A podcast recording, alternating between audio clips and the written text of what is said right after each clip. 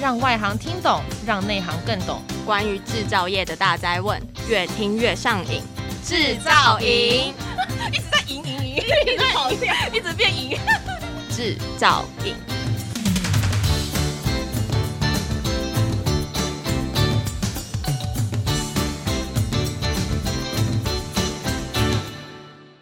大家好，欢迎收听专门为台湾制造业推出的 Podcast 制造营，我是主持人 Annie。Hello，我是主持人 Jada。今天这一集呢，我们要来好好的聊一下有关于塑胶回收。今天我们要邀请到的是士林机械 Polystar。Polystar 呢是台湾专门的塑胶回收机械以及塑胶吹磨机械的制造商。今天我们很荣幸的邀请到罗豪伟行销副总以及白家俊经理来到我们的现场，欢迎罗副总以及白经理。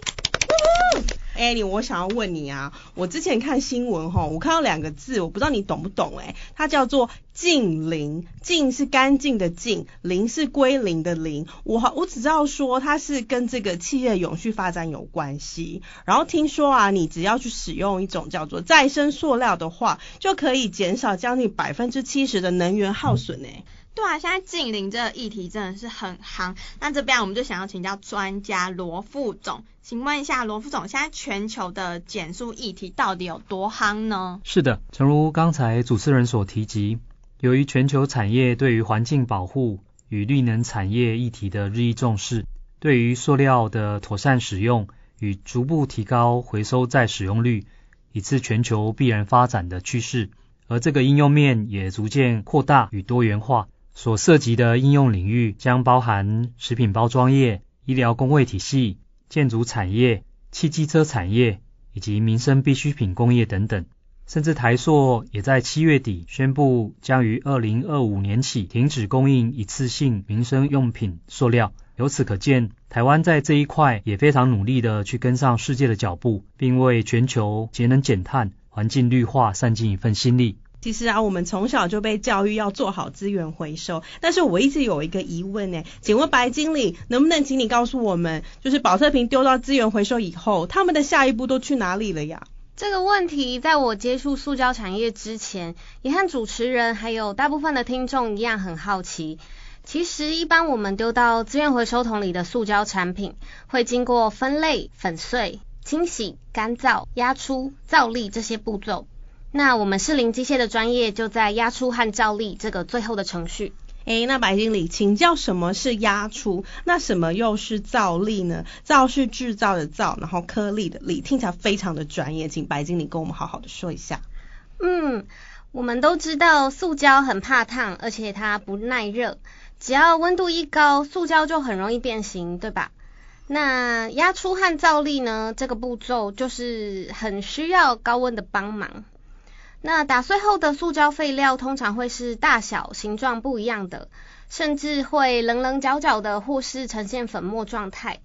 那这样的塑胶废料进到我们的回收机以后，会经过加热熔融这道程序，成为流动性很高的塑胶，变成很接近液体的状态。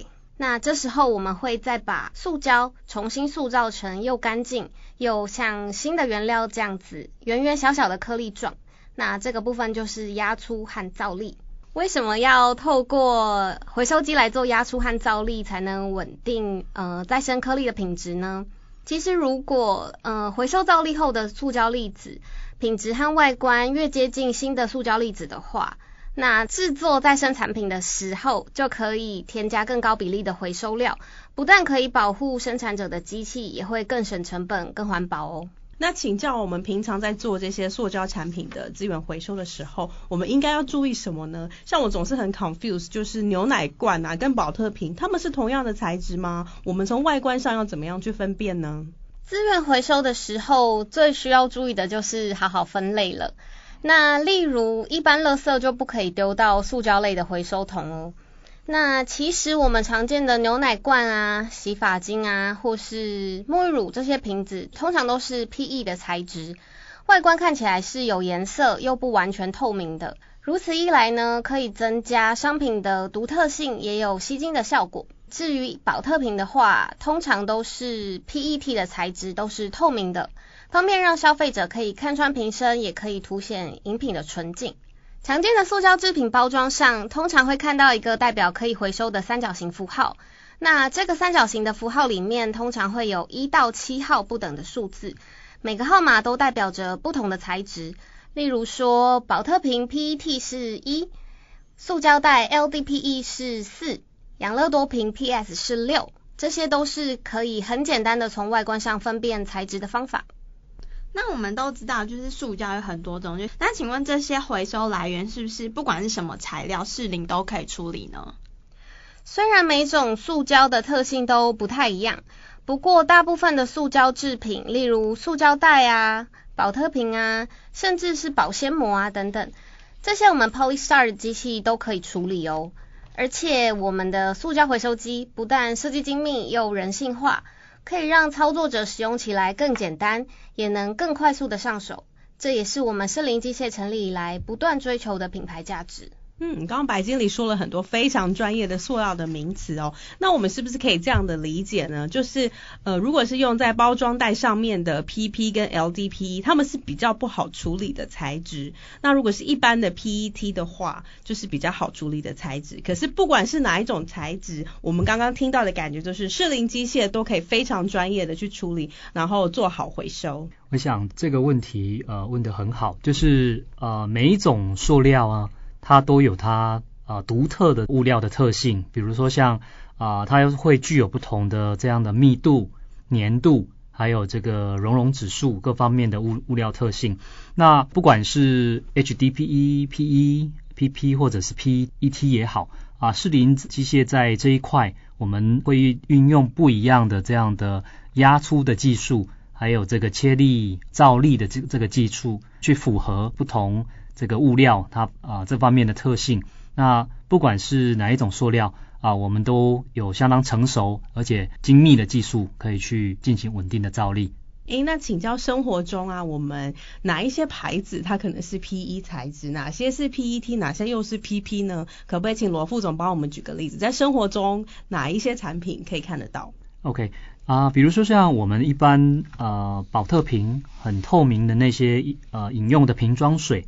啊、那些大部分都是属于呃 PET 的材质，它透过这个透明材质的这样的一个展现，能够让消费者能够很清楚的知道啊、它是嗯很很纯净的、很干净的。另外，像这个食品包装的这个啊、材料呢，它大部分都是属于这个 LDPE 啊、或者是啊、PP 等级的。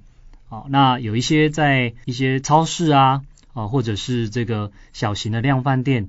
啊，它可能会用到的就是一些 HDPE 啊，它所谓比较不透明的啊这样的一个塑料袋，去装一些很简单的这个啊水果啊或者是蔬菜啊啊这一类的应用，所以大致上是可以用这样的一个方式来做区别。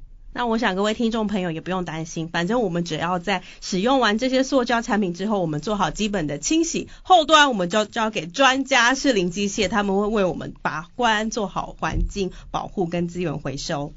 那节目的最后，我有一个比较生活化的问题想要请教，就是我们有在呃路上常会看到有那种宗教团体的广告，他会说这件衣服是由五个宝特瓶所做成的。那想请问罗副总，这种神奇的事情是怎么办到的？OK，这款环保再生的衣服呢，主要是由 PET 材质的宝特瓶回收制成的。那 PET 宝特瓶回收制成呢，是一种这个 bottle to bottle，就是瓶对瓶的这样的一个回收概念。那因为 PET 呢，它本身具备比较高的这样的一个熔点，那对于这个在回收过程之中，它对于这个环境的水汽的湿度呢，也特别的敏感。因此，在回收 PET 这样的一个过程所需要投入的啊、相关的制成设备的成本也相对较高。不过，如果能够妥善的啊，先将这些使用过的保特瓶呢，先经过妥善的清洗、标签的分选、干燥，再运用一些比较精密的造粒技术的话，是可以啊，能够很妥善的再来再制成这个 PET 材质的这个环保再生毛毯。哦，那这个部分的应用呢，也包含到我们的发热衣啊、凉感衣这样的一个应用。我想这个对于全球的这样的一个循环经济跟环境保护是一个很大的贡献。感谢罗副总的分享。那我在节目的最后呢，穿插一段工商服务时间，来自壮钢机械。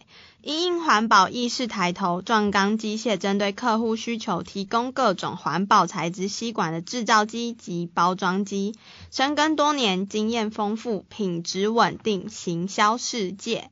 今天十分感谢士林机械罗副总以及白经理为大家带来这么精彩的分享。下一集我们要深入了解士林机械的品牌故事，千万别错过。我们制造营每周一、三、五都将更新关于制造业的相关知识。制造营让你越听越上瘾。我们下次见，拜拜。拜拜。